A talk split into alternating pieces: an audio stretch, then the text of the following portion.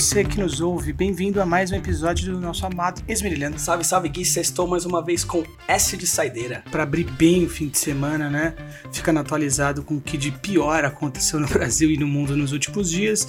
E aí, quando tem espaço, né? Não por culpa nossa, por culpa da loucura humana, trazemos coisas boas. Exatamente. E, cara, para quem mora em São Paulo aí, semana quente, hein, Gui? Nossa, que que é isso, mano? Eu vou te falar, já tá uma tortura gravar aqui sem o ventilador ligado, né? Porque senão ele vai participar do programa e vamos que vamos, né, velho? É... Se ficar assim no fim de semana, tá bom. Se ficar assim na minha folga, tá ótimo. O foda é que assim, a gente já falou sobre as vantagens do home office, mas eu que tô, né, Gui, trabalhando de casa, nesse calor assim, putz, é meio.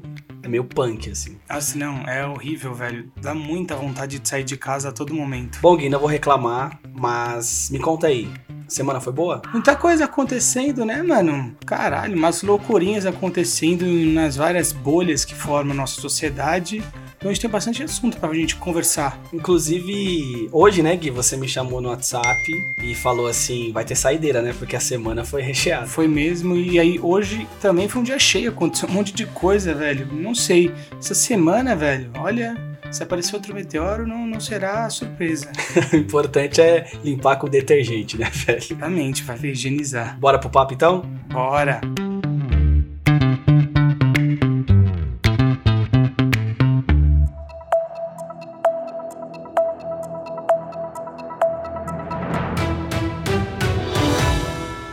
Acho que o assunto da semana, pelo menos aí no mundo do entretenimento, foi o que rolou entre o trio Neymar, Casimiro e Netflix, não? Cara, agradecer de verdade, mano. A todo mundo que tornou isso possível, de verdade mesmo, cara, foi absurdo. Cara, o que, que eu vou falar, tá ligado? Vocês, porra, são responsáveis por isso. Gui, nessa semana nós tivemos uma pré-estreia do documentário da Netflix, né, que se chama Caos Perfeito.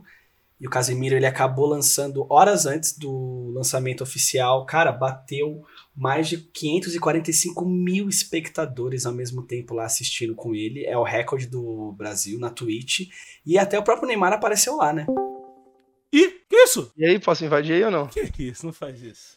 Ai, essa risada é, é impossível imitar. Não tem jeito. Que isso, cara? Ó, que isso? Foi tão louco, né, que não foi nem um- uma liberação dos direitos de transmissão, né, Pra que o Casimiro, enfim, transmitir no canal da Twitch dele. De fato, o primeiro lugar do mundo a passar o primeiro episódio dessa série foi o canal dele, não só aqui no Brasil, é igual eu disse, no mundo. Então, tipo, esse pico de audiência não é só de telespectadores brasileiros, mas foi um monte de gringo que tentou entrar pra entender o que tava rolando, mas sem legenda era um pouco difícil pra eles, mas de qualquer forma, velho, é um feito inimaginável, né? É um feito muito foda porque a gente tem que lembrar, como você acabou de falar aí, que é um conteúdo em português, cara. Nós temos vários streamers aí lá na Twitch, que é aquele canal de streaming que geralmente é pra games, mas muitas pessoas lá acabam reagindo a muitas coisas. Então a loucura é muito maior, porque quando você coloca só em português, você acaba limitando, né? Quem vai assistir assim. E eu tava vendo, eu acompanhei, eu assisti junto. Cara, você via, por exemplo, Casimiro 500 mil e a segunda pessoa, tipo, 2 mil, 3 mil. Tipo, é uma diferença absurda, assim. Foi um negócio muito louco, velho. Essa diferença absurda não rolou só nesse dia aí do, do Neymar, mas essa semana, não só ele, como alguns outros streamers começaram a transmitir o Campeonato Carioca na, na Twitch. E no primeiro jogo, Flamengo e Portuguesa, pelo menos na hora que eu vi, o Casemiro tava com 230 mil pessoas na live dele. E, por exemplo, sei lá, o Gaulês, pô, que é gigantesco, né? O maior streamer do Brasil, que também transmitiu o jogo, acho que tava com quase 20 mil pessoas, só 30 mil pessoas. O próprio Ronaldo, né? Com o canal dele, Ronaldo TV, tava transmitindo e o do Ronaldo tava pegando acho que duas mil pessoas, mil e pouquinhas. Pô, é um negócio muito louco, né? Nossa, muito louco. E pensar que assim, eu vendo essa galera, o próprio Flow Sport Clube, o Casimiro tendo os direitos do Campeonato Carioca, né? Eu acho que a gente tá vendo meio que o futuro já acontecendo na nossa frente, né, Gui? Porque eu acho que isso deve ser uma tendência daqui pra frente. Assim, nós já tivemos esse negócio do Neymar, aí agora o Campeonato Carioca. Daqui a pouco, cara, isso aí vai ficar, né? Já teve Fórmula 1, já teve várias coisas assim. Eu acho que isso vai ser uma tendência. Eu não sei sua opinião sobre. Eu curto pra caramba você poder assistir de forma gratuita e poder ver, por exemplo, o Casimiro ser um cara que você gosta, poder ver junto do cara, tá? Eu acho legal. Eu acho difícil porque esporte ainda é uma coisa muito lucrativa no mercado de, de televisão. Você está abrindo mão do monopólio que você tem de um produto gigantesco, tipo, em prol do acesso, quem detém os dias de transmissão tá pouco se ferrando pro acesso. Eventos esporádicos, campeonatos que não são líderes de audiência, como Carioca, é uma coisa. Agora, coisas muito maiores eu acho difícil que, assim, se pulverize tanto. A gente já tem Libertadores, por exemplo, que passava no Facebook, pelo menos um jogo por semana.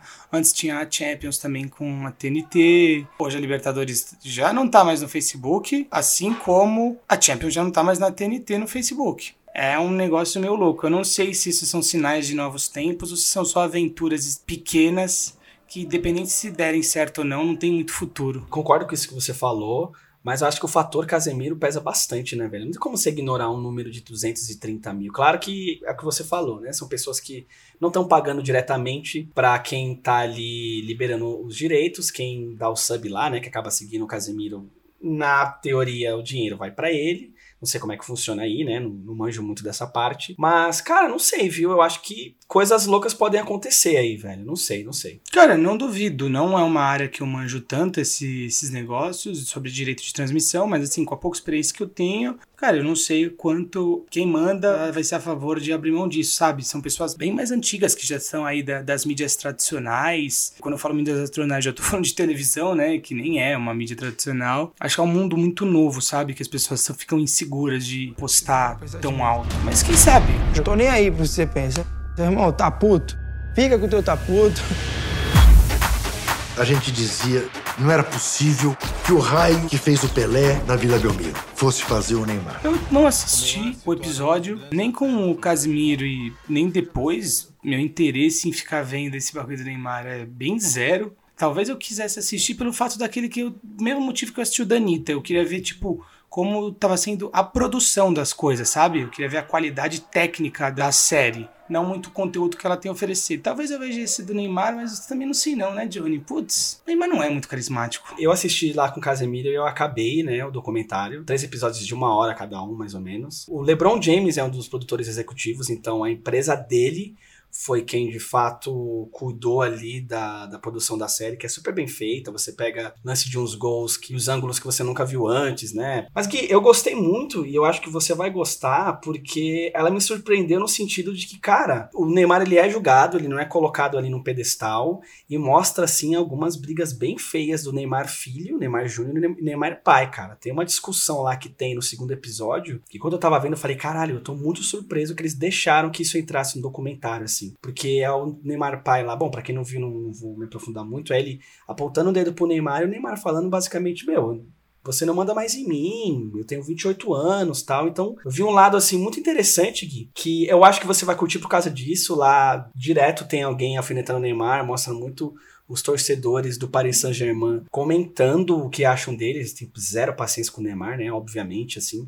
Então acho que não mostra só o lado do Neymar, como você falou, o Neymar não é nada carismático. você continua vendo que ele não é carismático, porque, enfim, ele não é um cara que, que fala muito sobre ele. Você vê que na hora de falar dele, ele fica até meio tímido. Tem uma hora que ele fala que ele não gosta de falar sobre os problemas dele e tal. Mas, Gui, uma coisa que ficou óbvio, que já era óbvia para mim, e para mim ficou mais ainda, é que o problema do Neymar é o Neymar. Algumas vezes é o Neymar Júnior, e outras vezes é o Neymar pai. E isso ficou muito claro na série, assim. Eu acho que por isso vale você dar uma assistida. Tá aí, fica aí então um rápido, né, review do Johnny. Mano, talvez, Johnny, vou te falar que mesmo você falando isso não me animou muito e, tipo, nem é ranço do Neymar. Não sei, tipo, Neymar não é um produto que me agrade, que me chame atenção. Nunca foi. Não, mas vou te falar que eu era super fã dele quando ele estourou, aí, cara, peguei o ranço dele fudido. E essa série me fez, pelo menos, humanizar mais ele, assim. É uma série interessante nesse sentido. Eu jurava que ela ia passar pano pro Neymar e não foi o caso. Até porque, como eu te disse, foi uma empresa que, do LeBron James. Eu até cheguei a pesquisar sobre eles gostam de fazer uma, um catadão do todo, né? Não pegando só o lado do, do protagonista ali do, do, documentário. Eu acho que vale, eu acho que vale, assim, é interessante. Eu não escolhi ser superstar. Eu prefiro muito mais ser anônimo que famoso. Eu sei do que da responsabilidade que eu tenho. É minha vida, eu não vou fazer isso porque você não quer.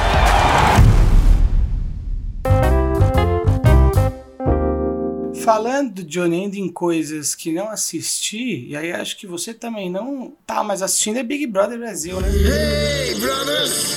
Cara, pior que eu acompanhei essa semana ainda aí. Cara, vou te falar que putz, como era meio que esperado, durou uma semana a minha vontade de, de assistir aquilo. Como a gente começou a assistir por causa aqui do Esmerilhando, tá? Que a gente fez episódios Drops, inclusive a gente fez com nossas primeiras impressões lá. Eu acabei sempre tentando assistir assim na hora que tá passando pelo Globoplay e tal, beleza. Deu uma flopada, né? Porque essa tá sendo a edição Paz e Amor, com o Thiago Bravanel puxou esse trem aí do não vamos brigar, é isso que a galera quer, não sei o que e tal. A galera quer guerra, né? Que quer fogo, quer sangue. Não é muito que tá rolando assim. Essa semana saiu aquele Luciano. Você sai do BBB hoje sem conseguir o que queria. Ou pelo menos não da forma que você queria. Mas tem a vida toda aqui fora para lutar pelo que realmente vai te fazer feliz. Quem sai do BBB hoje é você, Luciano. Que bizarramente ele agora ficou famoso por querer ser famoso mais que a Beyoncé, mas foi o primeiro a sair da casa, né? Negócio meio, meio frustrante, assim. Confesso que na hora que ele, que ele saiu, deu uma dosinha, porque eu falei, porra, mano. Pelo menos o cara foi sincero, né? Tem gente que vai lá fingindo que quer viver uma experiência, que quer se autodescobrir. Não, né? Pelo menos o cara foi sincero. Não, eu quero vir ser famoso mesmo tal. Vazou já. E Gui, uma coisa que eu fiquei surpreso é: quem fez movimentar o jogo ali foi aquele nosso amigo, né? O Barão da Piscadinha. Se a Record decidisse fazer um, uma versão brasileira de High School Musical, seria essa versão 2022 aí do Big Brother Brasil, mano. É só louvor, é só oração. E, sei lá, a pessoa fala que vai tá, tomar café da manhã, alguém começa a cantar uma música, pelo amor de Deus, tipo, chato, né? Nossa, imagina você morar numa casa em que as pessoas estão cantando o dia inteiro na sua orelha. Na hora que o Luciano foi embora, cantaram uma música lá, um pagode, sei lá. Tá um negócio meio. tá uma vergonha alheia, assim. Eles são tão chatos que eles foram escolher uma música completa completamente merdona do Tiaguinho pra, pra cantar, tipo, como é a música oficial da edição. A gente não vai errar, não. Se a gente errar que não é nem pagode aquela bosta. Isso já pra aumentar seu, seu ranço pelo negócio, né, velho? Se fosse uma música boa, pelo menos. Achei que ia ser mó da hora, velho. Aí um bagulho que depende do The Sims, eu tô fora total, mano. Estamos dependendo do Lucas, né? Gerado aleatoriamente lá no The Sims 3, como o Gui já bem disse no Smery Drops. Parece que essa sua frustração tá sendo compartilhada pelo Brasil. A gente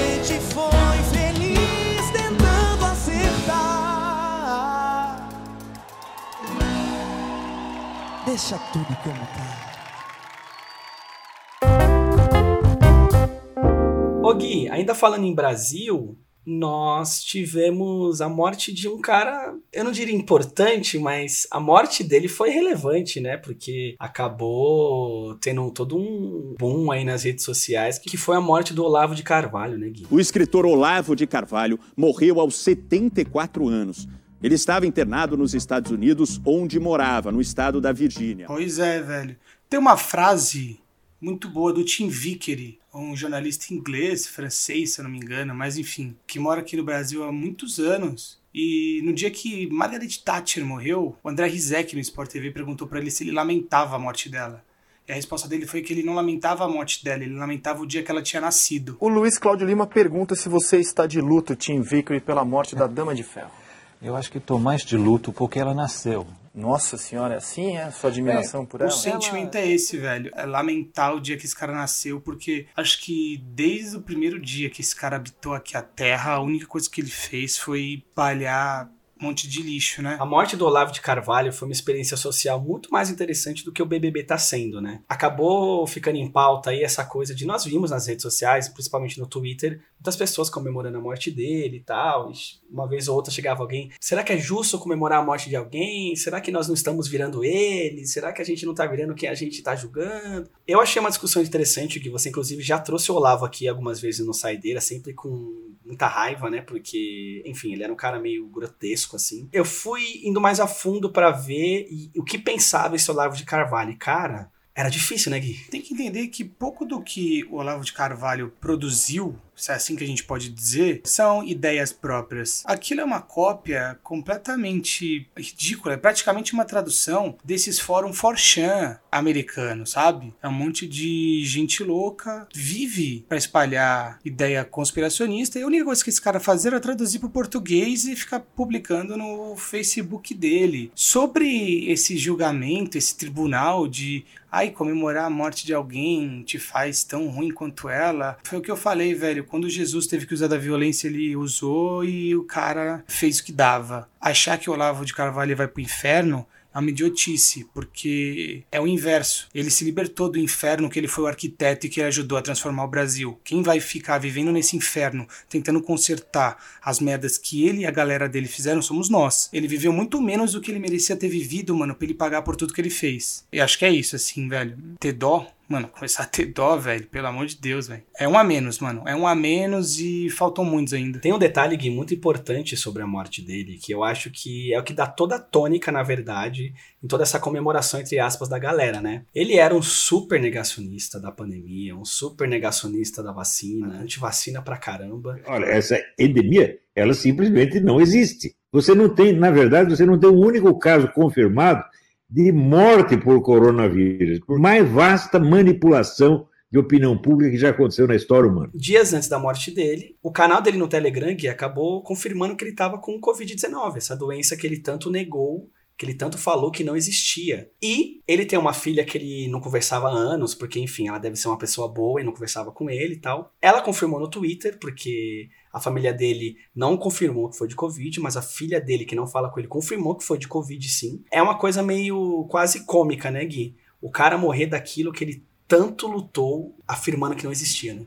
Acho que é por isso que rola também toda essa, essa raiva, essa coisa querendo libertar com a morte desse cara, porque velho, ele morreu negando uma coisa que provocou a morte dele, velho. Faz a gente pensar, né? Como uma pessoa com tanto pouco conteúdo a acrescentar, né? Uma filosofia que o cara, sei lá, uma filosofia entre aspas, que nem filósofo o cara era. Um monte de frase solta, sabe? Os caras achavam ele um puta pensador. E a única coisa que esse cara fazia literalmente era mandar as pessoas ficarem enfiando coisas no cu.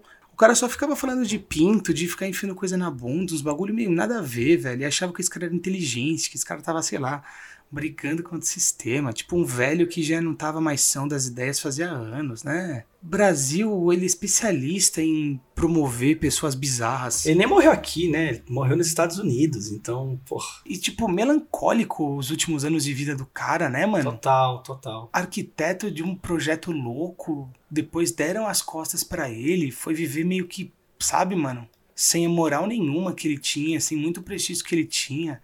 Enfiado na Virgínia, tá ligado, mano? Tipo, bizarro, né, velho? Mas enfim continua achando que viveu menos do que merecia. Esse aí merecia ter ficado vivo por muito tempo, ter sofrido mais e ter pagado por tudo que fez.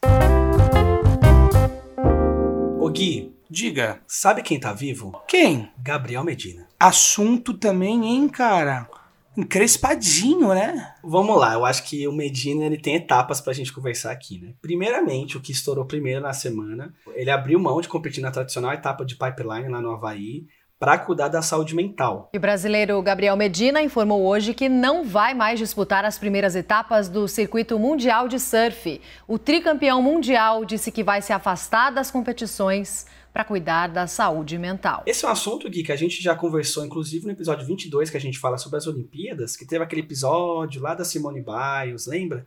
Que ela também, no meio da competição, tinha toda uma expectativa em cima dela e ela acabou não aguentando toda aquela pressão tal. Então, esse foi o primeiro assunto que o Medina foi envolvido, né? Sim. O que, que você acha desse negócio dele falar da saúde mental tal? Porque parece que a cada vez mais tá entrando em voga essa coisa da saúde mental. Claro que a gente não sabia antes da segunda etapa da, da notícia do Gabriel Medina, né? Pô, não, acho que não tem muito o que comentar sobre a decisão do cara. Se o cara sente que não é o momento dele competir porque ele precisa cuidar da cabeça dele, mano, que, que a gente pode falar, né? Uma decisão completamente pessoal. Eu acho que, velho, Gabriel Medina e a Yasmin Brunet são reféns do próprio relacionamento, assim.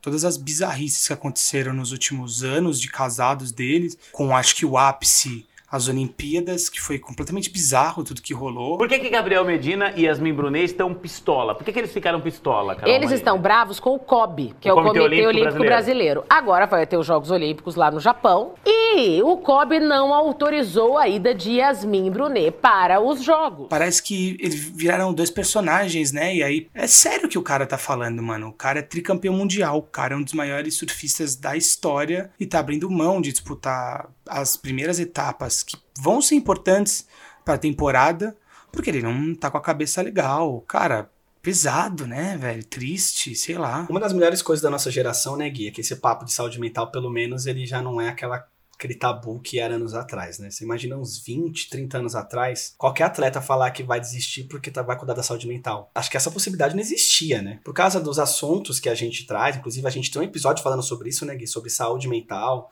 sobre o nosso psicológico, acabou ficando mais sério, assim. Então, primeiro teve a Simone Biles, agora a gente teve o negócio do Gabriel Medina. Que bom que pelo menos hoje eles conseguem falar: não, não vou fazer o que vocês querem, vou cuidar de mim, né? Veio o anúncio também de que ele e Yasmin Brunet não estão mais juntos. E assim, ainda que em condições normais de temperatura e pressão esse assunto seria meme pra gente falar aqui, hoje, cara, não é, né, velho, por todo o contexto. Por isso, né, Gui, que eu quis falar sobre etapas, o quanto que a situação com a Asmin também não impactou dessa parada dele nas competições, né, velho? Porque eles estavam juntos desde 2020 e a gente já comentou aqui várias vezes em tons cômicos de que, tipo, esse relacionamento deles era meio bizarro, né? Parecia um relacionamento de adolescente, primeiro namoro, os dois não queriam se largar tal. Teve esse fim meio inesperado, né? Eu vi a postagem que ela fez no Instagram, não deu para entender direito se quem tava com problemas, sabe? Quem tava passando por uma situação difícil era ela, era ele, era os dois, sabe? Cada um à sua maneira, cada um com o seu problema. No fim eu fiquei com essa sensação de que nenhum dos dois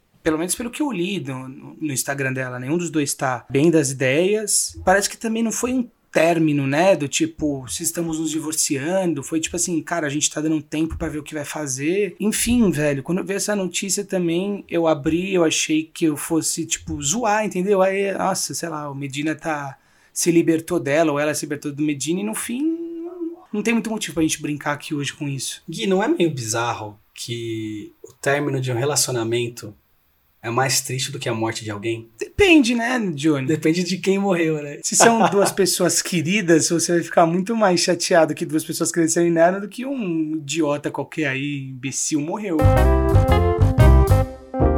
Ainda em esporte, agora falando de esporte mesmo, Gui, a Biadade, a Kazaki, Ana Danilina, que faz lá a dupla de tenistas e tal, elas venceram as japonesas por 2 sets a 1 e a Bia se tornou a primeira brasileira finalista do Aberto da Austrália na era aberta, velho. A brasileira Bia Haddad fez história no tênis ao garantir uma vaga na final de duplas no Aberto da Austrália em Melbourne. Puta, um negócio super legal. Quem me mandou foi o Gabriel, valeu Gabriel. Ele falou: pô, vocês vão gravar saideira? Comenta sobre isso aí que eu acho mó legal. E aí eu comentei com ele: pô, é o tipo de notícia que a gente traz no saideira, né, Gui? É muito legal quando a gente vê essas coisas quando os brasileiros desportivamente conseguem coisas fodas, né, velho? A biadade, a real, é que assim, ela já é uma tenista que vem vindo, né? Apresentando bons resultados, mesmo em performances individuais. Se eu não tô, tipo, delirando. O Bruno Melo, recentemente, né? Tenista brasileiro que também disputou duplas, ele chegou longe, ou chegou a ser campeão de algum torneio grande, ou de algum grande slam. E, cara, se a Biadade conseguir, seria muito louco. Ficar na torcida, né, Johnny? A partida contra a dupla tcheca de Kredkova e Siniakova acontece na madrugada de sábado para domingo, uma da manhã. Cara, imagino como tá a cabeça da mina, né, velho? Tipo, ela vai ficar uns dois dias sem conseguir dormir até chegar a hora desse jogo. Eu vi que no ranking ela é número 83, então de fato ela não é qualquer uma, como você falou. Eu não a conhecia. Quem manja muito mais de esporte aqui entre você é você. Por isso o Gabriel me mandou pra gente comentar tal. Então eu fui meio pego de surpresa porque eu nem sabia quem era ela, mas fiquei feliz pelo feito, fui ler sobre. Como você falou, parece que ela já tem uma certa história no esporte, né? Achei muito legal, velho. Discutiu-se muito, né? Quão impactante seria a ausência do Djokovic no Australian Open, né? O cara é um, o maior campeão do Australian Open, é o atual número um do mundo, é, como a gente falou, um dos melhores da história. Coincidentemente, o torneio foi absurdamente bom. Foram vários resultados impressionantes, muita zebra rolou, muitos jogos bem pegados, jogos assim, mano, que vão marcar a temporada. Que bom, né? Que depois de, de dias, né, quase uma semana, uma discussão boba que deixou o esporte de lado, o campeonato vai terminar com um feito muito louco para uma brasileira e vai terminar de uma forma legal, cara. Passou por cima de toda a polêmica. Exato. Para saber mais sobre o que aconteceu com o Djokovic, enfim, a gente comentou no Saideira passado bastante, né, Gui? Então, se você quiser saber, não tá sabendo o que tá rolando, ouve lá que a gente comenta bastante. Eu vou, eu vou, eu vou. Ô Gui. Opa, lá vem. Esse seu tom de voz, tá vendo? Quando você vem com esse tom de voz, eu já sei o que você vai aprontar, vai. Ô Gui, você curte Branca de Neve e Sete Anões? Tá vendo? Aí, tá vendo? Tipo, qual é a chance de eu responder essa pergunta, Johnny? Você tá de sacanagem? Pô, tá de sacanagem. É uma pergunta séria mesmo. Você curte a animação, a história e tal? Curto. Nessa semana, o Peter Dinklage, que é o ator que fez lá o Tyrion do Game of Thrones, ficou putaço. Por quê? A Disney vai fazer aqueles live actions que você adora, mas dessa vez ela vai fazer um live action sobre Branca de Neve e os Sete Anões. A gente vai ter a Gal Gadot, que é a Mulher Maravilha, como a Rainha Má. E a gente vai ter, Gui, uma atriz latina que se chama Rachel Zegler, como a Branca de Neve. Até aí, tudo bem, tudo certo, nenhum problema, legal, tem uma atriz latina, beleza. O problema, Gui, é que o Peter Dinklage, que é o ator que fez o Tyrion aí, ele falou o seguinte, abre aspas, vocês são progressistas por um lado, mas por outro lado, ainda estão contando essa história retrógrada sobre sete anões morando juntos numa caverna? Fecha aspas. Cara, eu acho que eu nunca assisti esse filme pensando como os anões, ou pessoas que sofrem de nanismo, né? Acham de Branca de Neve os Sete Anões, velho. Não é nem piada que eu vou falar, mas quantos anões tem no seu círculo social, assim? Exato. A gente vive muito distante dessa realidade para ter, tipo, contato com essas questões. Me pegou de surpresa porque eu nunca pensei nada sobre os anões, né, velho? E assim, de fato, eles são meio que escravos, né? Eles são o alívio cômico ali e tal. Vai ser mais um live action da Disney. E a Disney, ela respondeu falando que para que não tenha ofensa com a comunidade que sofre de nanismo, eles vão ser substituídos por criaturas mágicas representadas por computação gráfica. Justo, né? Mas Gui, e o título do filme, qual vai ser? Branca de Neve e os sete bonecos digitais? Como é que vai ser o negócio? Eu acho muito louco. Velho, você viu, por exemplo, que essa semana o Chico Buarque falou que vai deixar de cantar, né? Uma música que é lá dos anos 60, 70, porque começaram a reclamar que a letra era machista. E olha que, querendo ou não, o Chico Buarque nem tá mais mexendo nessas gavetas, tá ligado? Cara tá lá na boa, na dele. É, tipo assim, já não é a primeira live action que traz problemas. Porque, querendo ou não, essas histórias são muito antigas. Por que, que a Disney fica mexendo nessas gavetas? Às vezes parece, Johnny, que já sabem que vai dar problema e que fazem mesmo assim para tentar ganhar publicidade em cima de polêmica. Tem um único motivo, né, Gui? Que é dinheiro. Pô, live action do Rei Leão fez mais de bilhão. O live action da Mulan é um dos únicos que a gente não consegue saber os números exatos porque foi direto pro Disney Plus da Cinderela também fez sucesso. Aladdin fez sucesso. Bela e a Fera fez sucesso. E detalhe, Gui, se não é esse cara falando, se não é o Peter Dinklage falando, eles iam cagar, ia ter sete anões lá mesmo. Mas eu achei engraçado porque os anões são uma parte vívida do negócio, né? Eles estão no título. É diferente do Mushu, por exemplo, que foi retirado lá da história da Mulan. Não é Mulan e Mushu eu tô curioso para ver o que, que, eles vão fazer. Aí você, puta, tira personagens super carismáticos, porque querendo ou não, tem alguns personagens lá muito carismáticos tal, beleza. Você poderia tentar, não sei, reverter, né, mano, essa visão preconceituosa, mas em vez disso, vamos colocar um bando de boneco feito digitalmente. Sei lá, cara, eu achei bem duvidosa essa escolha da Disney aí. Provavelmente Pô, se você já tem o, casting, significa que o projeto já tá meio que avançado, ou seja, e aí talvez os caras não queiram simplesmente descartar tudo que eles fizeram por causa dessa reivindicação do Peter. Cara, quando você fala que é por dinheiro, eu só consigo lembrar de outra história que teve essa semana do Neil Young, né, pedindo pro Spotify retirar as músicas dele do da plataforma. O artista e a empresa estavam em uma queda de braço pública depois que ele ameaçou retirar seu catálogo caso não fosse banido da plataforma um podcast apresentado por Joe Rogan. De acordo com o Wall Street Journal, o Spotify pagou um pouco mais de 100 milhões de dólares para ter a exclusividade do podcast do Joe Rogan, né? Enfim, a única coisa que ele faz é espalhar a teoria da conspiração, ideias que beiram e olha que eu tô sendo gente boa quando eu digo beiram o fascismo. E é isso, né, Johnny? É o capitalismo sendo alimentado e alimentando todas as coisas ruins que existem no universo. Para quem não conhece, o Joe Rogan, ele tem um podcast bem antigo, assim, lá dos Estados Unidos. Já foi Tarantino. A galera mais influente vão lá no podcast dele. Inclusive,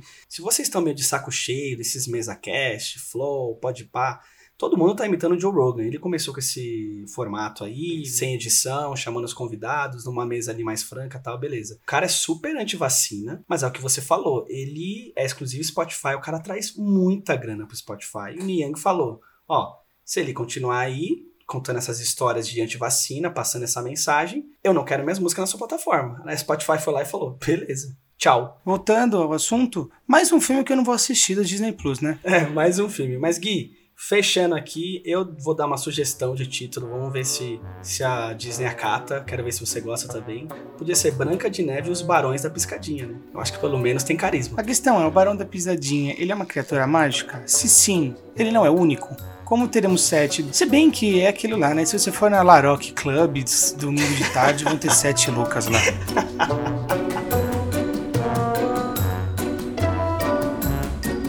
Esmerilhamos, Gui?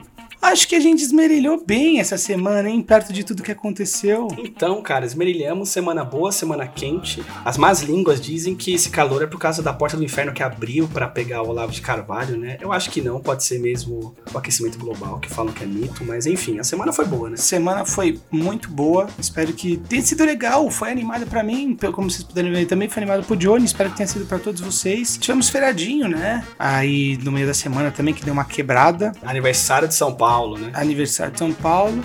E nos vemos na semana que vem, né, Johnny? Mais uma vez, obrigado aí pela companhia. Esmerilhamos mais uma vez e sextou com S de saideira. Valeu, beijos. Falou.